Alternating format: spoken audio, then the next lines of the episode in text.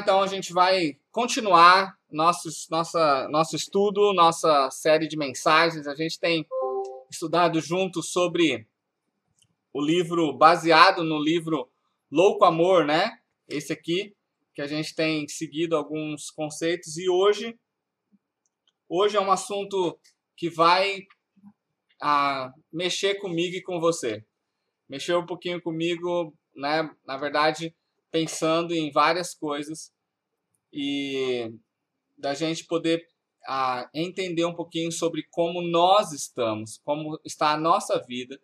E hoje eu vou falei para vocês, coloquei o título lá, minha vida mais ou menos.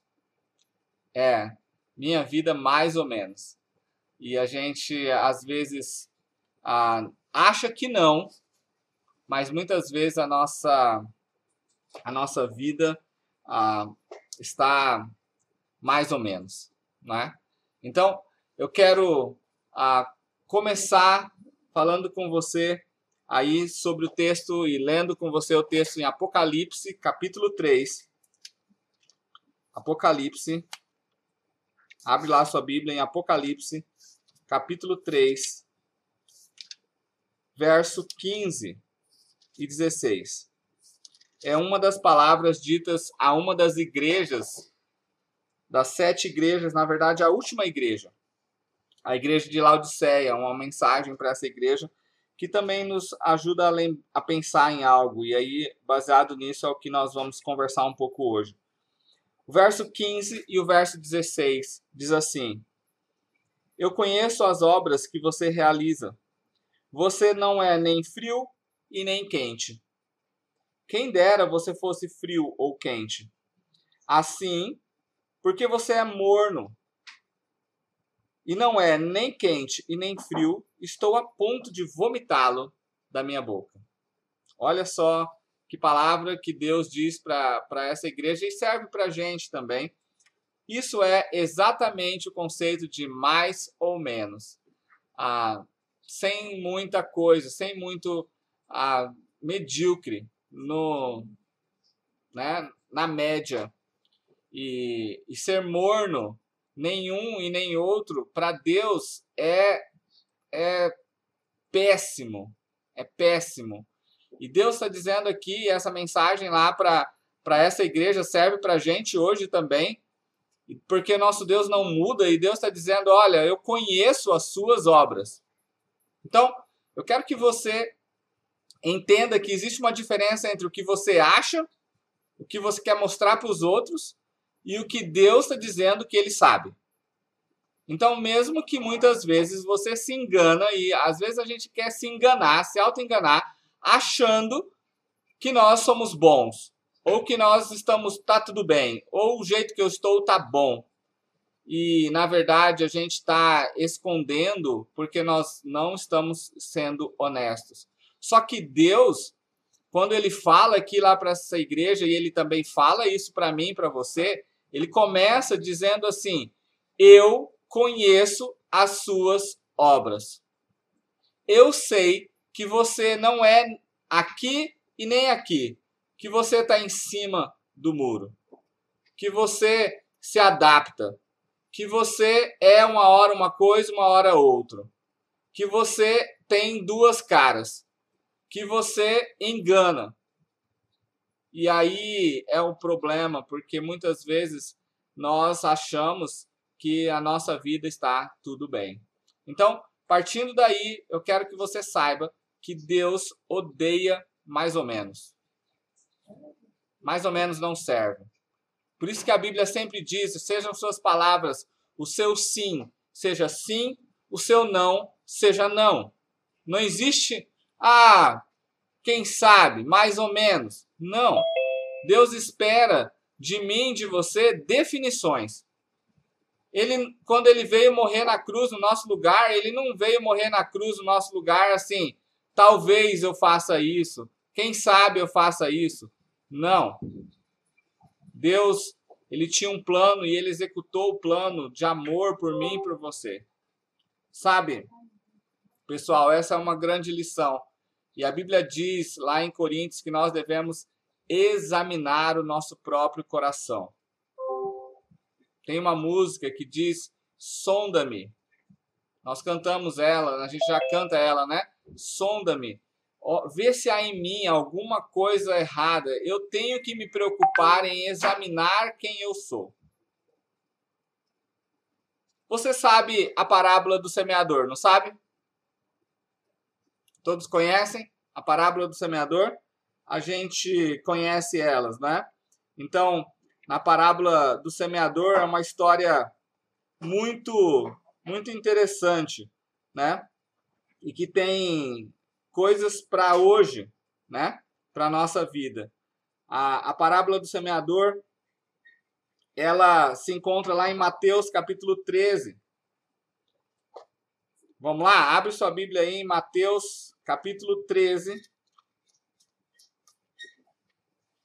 Tem nos evangelhos, em, em, também em outros, em Lucas, em Marcos, também tem a parábola, mas Mateus capítulo 13 tem ali a parábola do semeador, né?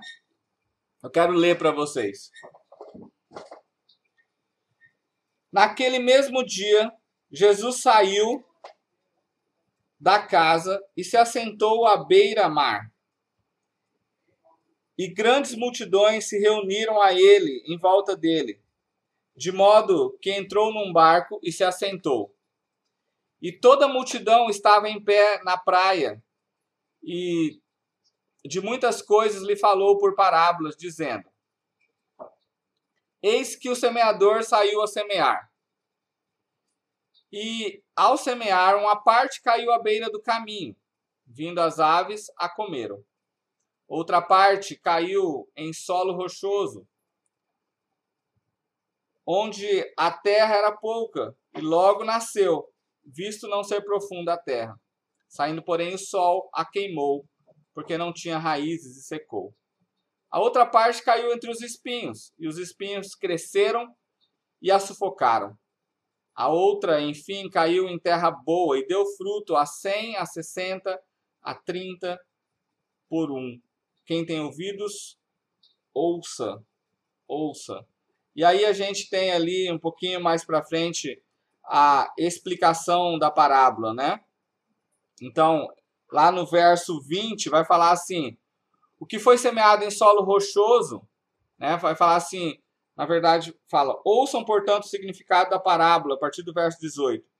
Todos os que ouvem a palavra do reino e não compreendem Vem o maligno e arrebata o que lhes foi semeado no coração. Este é o que foi semeado à beira do caminho. O que foi semeado em solo rochoso, esse é o que ouve a palavra e logo a recebe com alegria. Mas ele não tem raiz em si mesmo, sendo pouca duração. Quando chega a angústia, a perseguição, por causa da palavra, logo se escandaliza. O que foi semeado entre os espinhos é o que ouve a palavra, porém as preocupações desse mundo e as fascinações das riquezas sufocam a palavra e ela fica infrutífera. Mas o que foi semeado em terra boa é o que ouve a palavra, compreende, este frutifica, produz 100, 60, 30 por um. Essa parábola é uma história que você conhece. O solo significa, e a Bíblia diz que é o seu coração. A semente é a palavra de Deus. E se a gente perguntar aqui para você, que solo desses representam o seu coração? Ah, deixa eu falar para você uma coisa. É bem provável que, como cristão, por serem cristãos, por amarem a Deus, vocês possam dizer: não, meu coração é o solo fértil. Meu coração é o solo fértil. Talvez seja esse a primeira a coisa que vem na sua cabeça. Mas será? Será que é mesmo? Ou será que é o que você quer? Porque existe uma grande diferença, pessoal, entre querer algo ou achar que, que são algo e ser e fazer. São coisas diferentes. Porque às vezes sai da nossa boca que nós somos muito cristãos. Sai da nossa boca que amamos a Deus. Mas, lembra? Quando Deus diz lá em Apocalipse, Deus diz: Eu conheço as suas obras. Então, lembra, você pode enganar qualquer pessoa, menos a Deus. Então, às vezes não adianta, você já olha a parábola ali e fala assim: não, meu coração é o solo fértil. Mas será que é mesmo? Porque tem muitas pessoas que vivem como cristãos uma vida morna e não sabem. Vive uma vida porque tem tanta certeza que o coração deles é um coração fértil para Deus mas não é. Eu quero que você pense ni, ni, na característica do solo com o espinho, ok? Qual é a característica do solo com os espinhos? Ele está num lugar e a semente cresceu, mas cresceram também outras coisas juntos, não é? Porque nos outros que a gente viu primeiro, a semente nem, nem cresceu. Caiu à beira do caminho e foi levada. Outra raiz foi fraca no rochoso e morreu. Mas a que caiu no meio dos espinhos, ela cresceu, mas ela não deu fruto. Porque outras coisas cresceram juntos. E pessoal, eu quero desafiar você a pensar: será que o seu coração está realmente sendo um solo fértil? Ou o seu coração está crescendo outras coisas juntos também. Porque a Bíblia diz que os espinhos são as preocupações, os objetivos, as coisas da vida que crescem e sufocam a palavra. E ela mostra bem um coração dividido com mais de uma coisa, não só a palavra de Deus. E aí é um alerta importante, porque muitas vezes nós vivemos a nossa vida com tantos objetivos e tantas coisas. E a realidade, pessoal, é que a gente às vezes fala que ama a Deus, mas não amamos de todo o coração. A gente fala que ama a Deus, mas a gente não ama com todas as nossas forças. Sabe, para e pensa. Quanto tempo do seu dia você gasta realmente dedicado a Deus? Seja honesto. Quanto tempo do seu dia você gasta jogando videogame? E você fica tão feliz jogando videogame. Você fica mais feliz quando você passa de fase no jogo do videogame do que quando você aprende uma lição de Deus na Bíblia. Você pesquisa muito mais como fazer uma, uma, uma, uma foto bonita para pôr no Instagram ou uma, uma, uma, um vídeo no TikTok. Você, você gasta e investe tanto tempo para fazer isso bem do que você tem de tempo para descobrir quem Deus é. Quais são as coisas que eu devo obedecer de Deus? E aí, muitas vezes, nós dizemos que nós somos que nós somos um coração de um solo fértil. Mas às vezes nos enganamos e estamos deixando crescer espinhos e outras coisas que estão sufocando a nossa vida com Deus. Quanto tempo você passa mexendo no celular, WhatsApp, e fica grudado no celular o tempo todo e você não consegue ler a Bíblia. Você fica assistindo séries de Netflix por horas. Por horas. Assiste uma temporada inteira. Passa até 3, 4 da manhã. E eu sei que alguns de vocês estão acordados esse horário porque eu olho e vejo online, online, online. Entendeu? Sabe? E aí estão assistindo séries, estão assistindo coisas e conseguem ficar até madrugada, mas se falar que vai orar até essa hora, não dá. Se falar que vai ler a Bíblia, que vai pesquisar algo de Deus, que vai ter um tempo pessoal com Deus, um tempo de secreto com Deus, não consigo. É muito tempo. Sempre as coisas com Deus parece que são muito tempo. Sempre as coisas com Deus, para de Deus, parecem que são tão pesadas. Sabe, pessoal, isso significa que, na verdade, nós estamos sendo mornos. Nós temos a palavra de Deus. E ela está crescendo também, mas ela está sendo sufocada. Porque nós estamos escolhendo outras coisas e estamos deixando outras coisas também crescerem. Tomem cuidado, porque a Bíblia diz também que o nosso coração é uma fábrica de ídolos. Ídolos é todas as coisas que colocamos acima de Deus. Quantas vezes a gente dedica mais tempo a essas coisas? E nós já vimos aqui nas semanas passadas como nosso Deus é maravilhoso, como ele nos ama, não vimos isso? Ele não depende disso, ele não depende de nada, mas ele escolheu se entregar totalmente por mim e por você.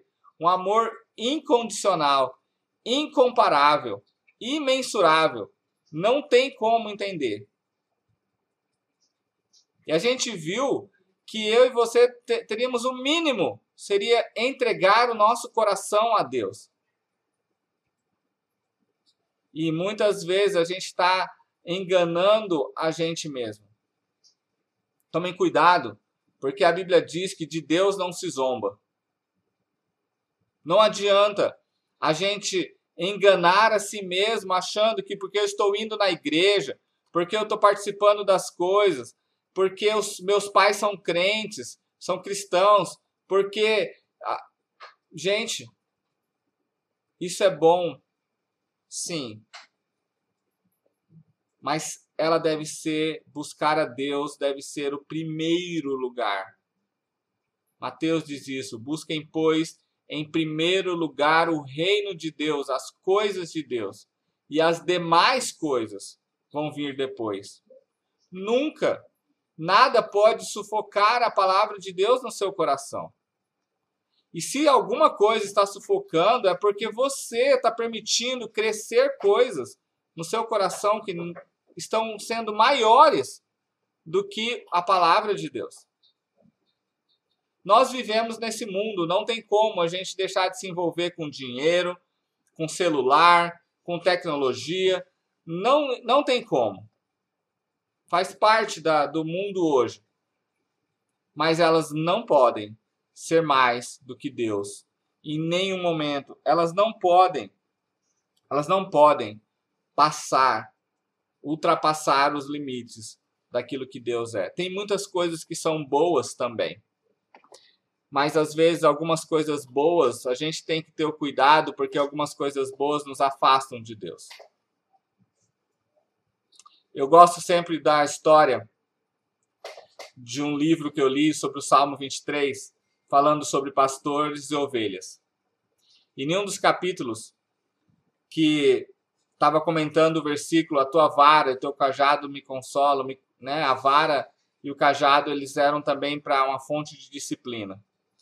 E o comentário lá naquele livro diz que as ovelhas muitas vezes elas elas encontram uma grama verde, os pastores levam eles, né? Por isso que o salmo também diz: "Guia-me entre os pastos verdejantes", né? E e, e, e, a ovelha depende do pastor, o pastor leva às vezes a ovelha e leva a ovelha para comer num lugar super bonito, graminha verde, suculenta, né? E aí, sabe o que acontece? Algumas ovelhas começam a comer. E eu sei que comer é bom, entendeu? É, eu sou um dos que posso dizer para você que comer é bom.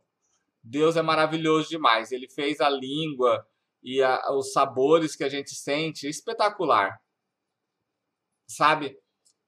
Tem, tem pouca coisa melhor no mundo e mais saborosa, mais assim, que traz uma sensação tão boa do que comer, entendeu? E, e quando você coloca na boca aquela comida gostosa, né? Mas você sabe, a, a ovelha, ela chega naquela grama suculenta, tipo a picanha, sabe? Assim, a, ou tipo uma macarronada deliciosa, um negócio assim, ela tá ali e ela tá comendo a comida. E sabe o que acontece? Ela começa a comer e comer e ela vai comendo a próxima grama e a próxima grama e ela vai se afastando do, do pastor. Ela vai se afastando do lugar que ela deveria estar. Mas ela está fazendo uma coisa boa comer. Para ela é importante. E é importante mesmo. É bom. E foi o pastor que levou ela lá para comer. Mas ela começa a comer e se afasta. O pastor vai lá, pega ela, traz de volta, mas ela insiste em continuar comendo e se, e se aproximando e se afastando. E isso acontece uma, duas, três. Quando chega um pouco mais para frente, o pastor então vai lá, pega a ovelha no colo e tac, quebra a perna da ovelha.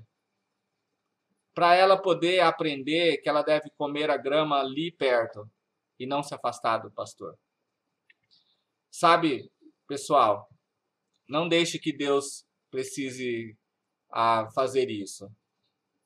Tomem cuidado, nem tudo que é bom significa que eu devo viver só para aquilo. Entendeu? Nem tudo que é legal significa que aquilo é o que eu tenho que fazer o tempo todo. Nós temos que ter Deus em primeiro lugar. Sempre. Sem negociações. A Bíblia deve ser a primeira coisa que cresce no meu coração. Orar deve ser uma coisa que eu faço. Sabe, eu estava falando e lendo sobre Daniel.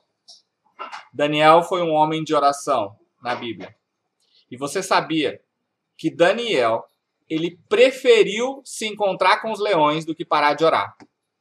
Você sabia? Porque ele sabia do castigo para quem orasse. Mas para ele era muito mais perigoso não orar do que se encontrar com os leões. Ele sabia que a primeira coisa mais importante que ia fazer mais falta, ia causar maior problema para ele, era se ele parasse de orar. Ia fazer mais falta. A vida dele era isso. Ele não se importava. Os três amigos de Daniel, Ananias, Misael e Azarias, quando foram obrigados a se ajoelhar diante da estátua de Nabucodonosor, e quando eles falaram para ele Olha, vou dar uma chance para vocês. Se vocês não, não se ajoelharem, a gente vai colocar você na fornalha e vão aquecer essa fornalha. Vocês vão ser mortos. A resposta que aqueles três amigos deram para o rei foi: Olha, não importa. Pode ser que Deus não salve a gente da fornalha, pode ser que a gente morra, mas vocês fiquem sabendo, nós não vamos adorar outro Deus. Nós não vamos nos ajoelhar. Será que você tem essa convicção tão firme? Ou será que você seria morno naquela hora? E talvez falaria assim: Ah, então, Deus trouxe a gente aqui, né? Qual é o problema de uma joelhadinha só? Não faz diferença nenhuma. Talvez muitos dos outros, porque a Bíblia relata que só esses três ficaram em pé. Mas tinha muitos lá que conheciam o Deus verdadeiro. E aí a gente fala assim, você ouve essas três coisas e fala assim: "Ah, eu ia ser o cara que ia orar. Eu ia ser o cara ou a cara que ia, ia ficar em pé e não ia me ajoelhar." Mas será mesmo? Porque para ter essa convicção deve ser construída na sua vida. Isso. Você tem que ter alicerces na palavra de Deus para poder ter convicções diante das pressões que acontecem. Sabe, vai chegar alguém para você e vai falar para você, vamos ficar, né? Não tem nada a ver. Não tem nada a ver fazer sexo antes de casar. Não tem nada a ver fazer isso aqui escondido. Não tem nada a ver fazer esse falar sobre isso ver essas imagens de pornografia. Isso aqui, ó, não tem nada a ver. Será que você tem coragem de dizer não? Será que você tem força para dizer não porque você é alguém que não é mais ou menos, não é morno? Então, tomem cuidado para não serem medíocres. Deus espera que nós participemos dos sofrimentos e também das glórias de Deus. Mas nós devemos ter Deus em primeiro lugar na nossa vida. Sabe? Grava essa frase. Levar as coisas de Deus é uma coisa rara hoje. Levar as coisas de Deus a sério, infelizmente, é uma coisa rara hoje. Poucos jovens, poucos adolescentes realmente escolhem levar as coisas de Deus a sério. Quem tem sido você? Será que você tem examinado o seu próprio coração? Será que você tem sido alguém que não se parece com pessoas distraídas, parcialmente comprometidas, mornas? Eu quero falar para vocês e mostrar rapidinho aqui algumas características de pessoas que são mornas, tá bom? Mais ou menos. Então vamos lá. Ah, pessoas mornas ou que são mais ou menos frequentam a igreja com regularidade, porque é isso que se espera deles. Se comportam como bons cristãos na frente de todo mundo. Pessoas mornas ah, até entregam a, a sua contribuição financeira, desde que isso não afete o seu orçamento. Pessoas mornas, elas escolhem o que é popular em detrimento do que é certo. Olha só, cuidado com isso. Porque pessoas mornas escolhem o que é popular, o que todo mundo faz, ao contrário do que é o correto. Então, você não quer ser morno, faça o que é certo, não importa. Pessoas mornas não desejam ser salvas de seu pecado. Elas têm medo das consequências. Já parou para pensar nisso? Você deixa de fazer por causa da consequência e não porque você não quer pecar. Pessoas mornas são movidas por histórias de gente que faz coisas radicais por Cristo, mas elas mesmo não fazem. Elas admiram os outros que fazem coisas extraordinárias por Jesus, mas elas mesmas não fazem. Pessoas mornas raramente compartilham da sua fé com vizinhos, colegas, amigos. Raramente se fala sobre Jesus nas suas conversas, nas conversas. É difícil alguém que a, um adolescente que é morno geralmente não fala de Jesus para os seus amigos. Jesus não é o assunto. Pessoas mornas vivem por um, um grau de bondade comparado com o mundo e não comparado com a Bíblia. Sabe quando a gente diz assim, ah, mas eu sou bom. Tem um monte de gente aí que faz um monte de coisas ruins e eu não faço. Pois é. Mas você deve comparar quem você é com o padrão da Bíblia e não com o padrão do mundo. Pessoas mornas dizem que amam Jesus, mas em partes, não de todo o coração. Ah, Pessoas mornas, eles dizem que amam os outros, mas não amam pessoas como devem amar, amando igual amam a si mesmos. Amam pessoas quando é conveniente. E não realmente amam de todo o coração pessoas como amam a si mesmo. Pessoas mornas servem a Deus desde que dê tempo, desde que não atrapalhe minha programação. Pessoas mornas, elas pensam na vida terrena com muita frequência, com muito mais frequência do que pensam na vida eterna.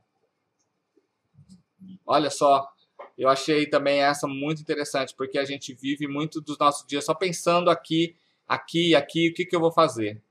E paramos de pensar mais e deveríamos pensar mais sobre a eternidade. Como vai ser para a eternidade? O que eu estou fazendo vai dar resultados para a eternidade? Pessoas mornas, elas fazem o que for necessário para não se sentirem culpadas. Pessoas mornas, elas se preocupam o tempo todo com sua segurança e são escravos delas mesmas, não dependem de Deus. Pessoas mornas acham que simplesmente frequentar a igreja, falar que aceitou a Cristo, foi batizado, já tá bom.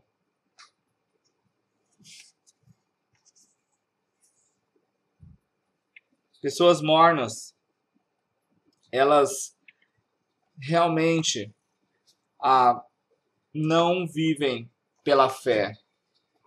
Elas vivem pelo que elas mesmas fazem.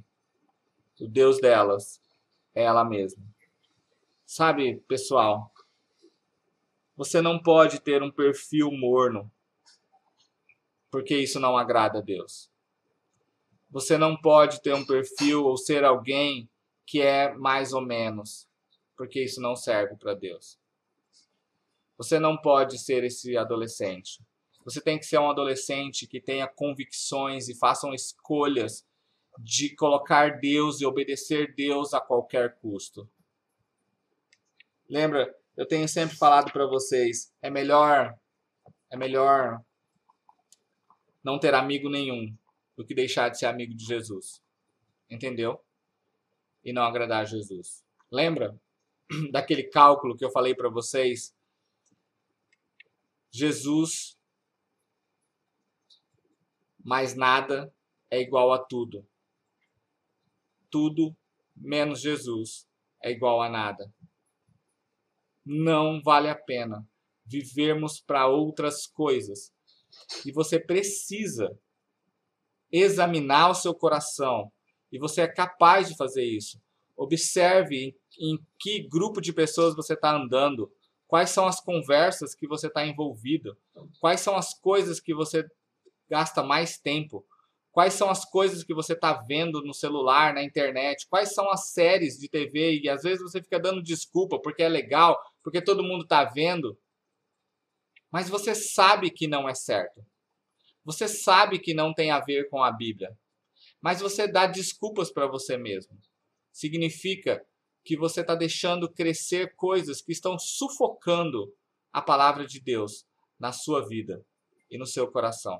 Estão sufocando aquilo que poderia realmente produzir algo de verdade na sua vida. Você não pode ser alguém ah, que não seja menos do que ser sal.